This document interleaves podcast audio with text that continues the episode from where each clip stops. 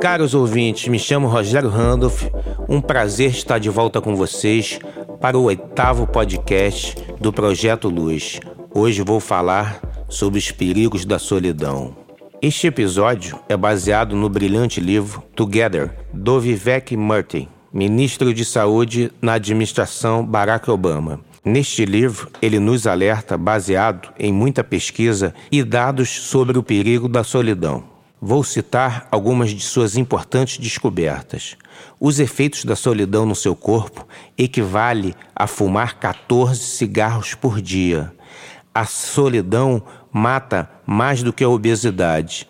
22% dos americanos se sentem sós.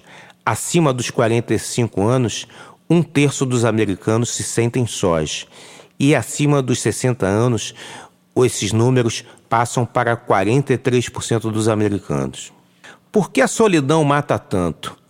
Os Homo sapiens, durante milhares de anos, viveram em pequenos clãs de, em média, 112 pessoas nas savanas africanas.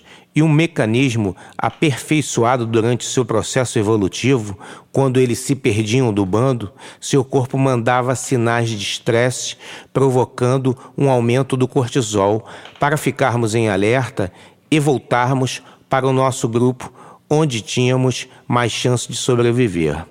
Ainda temos esse mecanismo, e quando somos expostos a longos períodos de solidão, se cria um processo inflamatório em nosso corpo, que pode, inclusive, levar a óbito. Vivek Murthy dá as seguintes dicas para quebrarmos nosso ciclo de solidão. Comece a ser mais envolvido em sua comunidade, se preocupe mais com o próximo, ajude as pessoas. Ligue pelo menos para três pessoas por dia. Um fator interessante a se notar, mesmo nos presídios, a pior punição que existe é ser colocado na cela solitária, onde se é privado o contato com todos.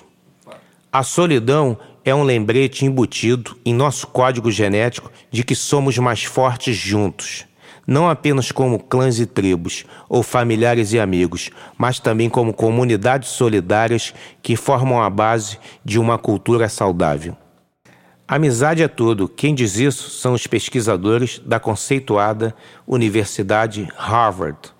Após chegar à seguinte conclusão: mais do que dinheiro, genética, hábitos alimentares ou rotina, o bem-estar físico e mental das pessoas é proporcionado pelos amigos. Segundo uma pesquisa, que quem tem laços fortes de amizade vive 10 anos a mais do que quem vive isolado. E se o grupo tiver pelo menos quatro pessoas, o risco de doenças cardíacas cai pela metade. Viva a amizade, cuide bem dos seus afetos. Como dizia a canção do Milton Nascimento: Amigo é coisa para se guardar debaixo de sete chaves do lado esquerdo do peito. Agora vou falar sobre arte. O grande rabino cabalista Narman de Braslov, que viveu no século XVIII, onde hoje é a Ucrânia, tem uma teoria que dois pensamentos não ocupam a mente ao mesmo tempo.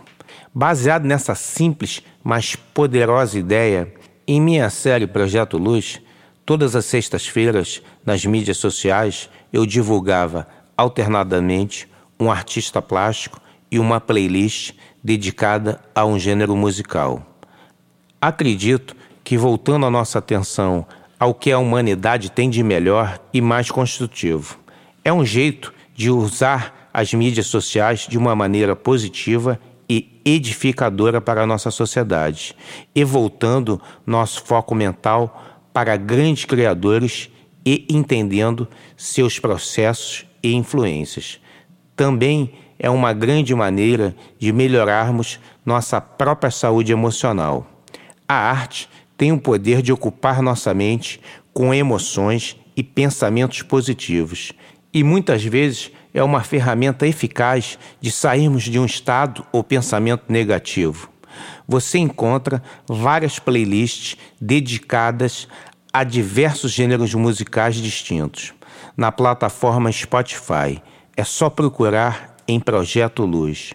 Se você for no Instagram, em Projeto Luz, você também encontra diversos artistas plásticos e suas respectivas obras. Dá um confere, tem para todos os gostos. Agora vou citar algumas das playlists que você consegue encontrar no Spotify. Bar, dedicado ao gênio da música barroca. Rock History, contando a história do rock and roll. Prince, dedicado a este gênio da música pop.